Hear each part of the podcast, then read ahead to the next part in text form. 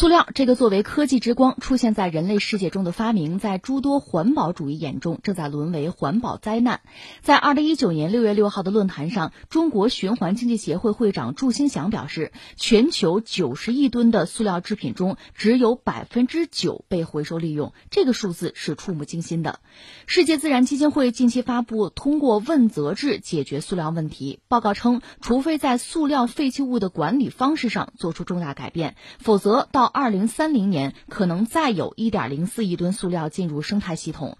全球塑料体系预计将会导致地球上的塑料污染量翻倍，其中受冲击最严重的就是海洋。根据报告，塑料回收管理不完善，已经对野生动植物和生态系统造成了破坏性影响。超过二百七十种物种因为塑料缠绕而受害，已经发现超过二百四十种物种误食塑料。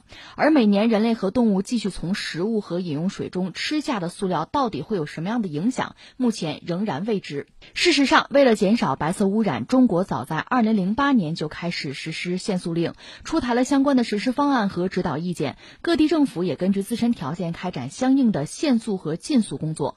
限塑令也并非像传言一样没有效果，不过它的效果主要是局限于超市购物袋等正规商品零售场所的塑料袋使用量。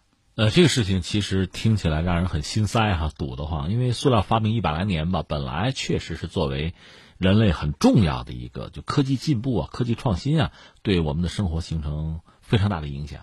但是我们也知道，一方面正面的影响我们都体会到、都享受到，另外负面的影响其实也越来越多。你仔细想想，人类发明的好多东西哈，我们是眼不见心不烦。你要看见的话，其实都是很很麻烦的。你比如。混凝土，钢筋混凝土这东西，你比如这楼楼拆了之后，这这是建筑垃圾啊，这个东西你说怎么办？你只能是填埋堆在那儿，造个人工岛就干这个呗，它也坏不了，就子子孙孙无穷匮也，越积越多呀。你想将来怎么办没有？我们现在觉得反正我们先没事儿，子孙后代再说吧，就这种感觉。那其实塑料也是这个样子，大量的塑料，你说怎么办？你说烧能产生有毒的这个气体。你说埋这东西永垂不朽啊，基本上它不坏啊，那耐腐蚀。另外呢，还有很多塑料，你说直接就是遗弃了，最后到海洋里，它在阳光啊、海浪的作用之下，它就逐渐的分解成那种可能直径在五毫米之内的那个塑料颗粒。那个颗粒呢就很麻烦，它通过各种各样的循环的方式，最终很可能进入生物，包括人体。就我们每个人都可能成为他们最终的那个归宿。那就非常可怕了。你想，呃，前两天不有个新闻，日本的就一只鹿死死了之后一解剖尸体，胃里边大概能有六斤多，三公斤多的那个废弃的塑料。日本，呃，另外就是海洋生物死掉之后，甚至动物园的动物死掉之后，解剖之后，那胃里面有大量的这个塑料制品，这是非常可怕的一个事情。你跟他讲，他也听不懂。有时候误食，误食之后他无法排出，在胃里边，你想那那动物很快就死掉了。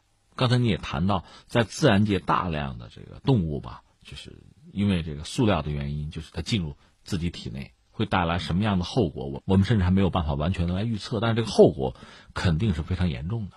所以时至今日吧，在这个塑料发明了百年之后，我们真的需要重新考量一个啊。我觉得一个是通过什么样的技术手段和创新吧，让我们能够得到塑料的替代品，就是环境友好的，嗯，更环保的。呃，污染或者对这个环境的影响、负面影响更小的，甚至最好是趋近于零的，这是一个考量。还有一个考量是什么呢？如果说我们还不得不大量的使用塑料，这个现在看来这是现实，那我们怎么样尽可能少使用？而且呢，呃，使用之后的废弃的塑料就垃圾，怎么样有一个好的回收的途径，能够循环再利用？这个可能更现实。当然，我们也知道这个麻烦在哪儿呢？这种循环再利用啊，往往意味着它的成本会很高。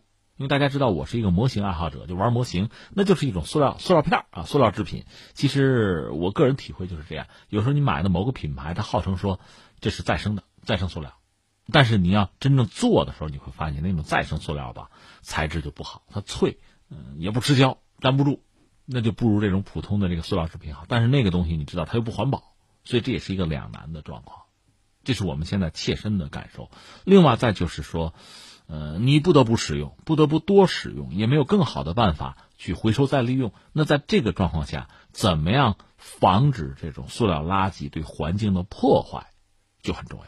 你别的解决不了，至少别让它对环境、对其他的动植物造成更大的破坏吧。你看，我就画了这么几个圈儿，应该讲，我们在每一个圈、每一个圈层上都应该想尽办法。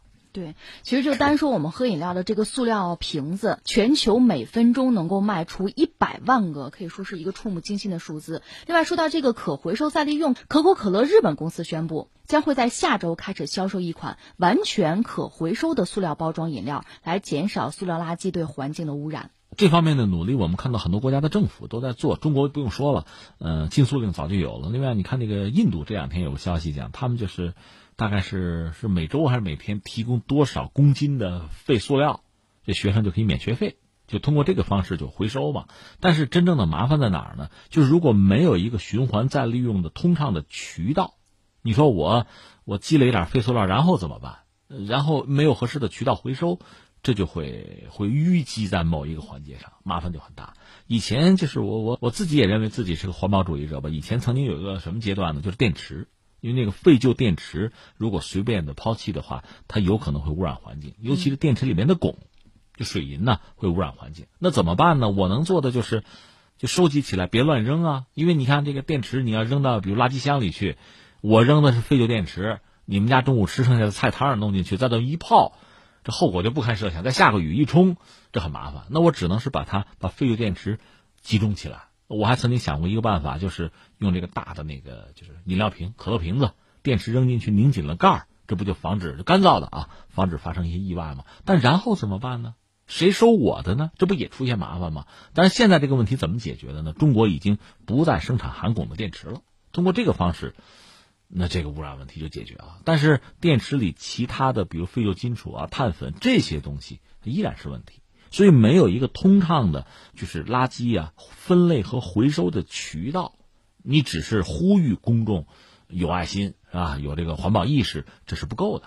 只有在这个通道畅通的情况下，就是我从家里边我生产的垃圾尽可能的少，然后就分好类，呃，放入不同的垃圾箱，然后有不同的就是环卫啊或者环境保护其他的这个呃就渠道，能够把这些东西收走，然后回收再利用，它通畅了才好办。那我们说到这个塑料对环境会造成直接的影响，其实塑料，比如说塑料的这个餐具啊，包括这个吸管儿，对人体的健康会产生直接的影响。一项研究就表明，美国人每年通过饮食和呼吸摄入的塑料微粒大概是七点四万个到十二点一万个，这个差异的数量取决于生活习惯、年龄和性别。比如说，有的人可能只喝瓶装水，有的人呢是不喝自来水的。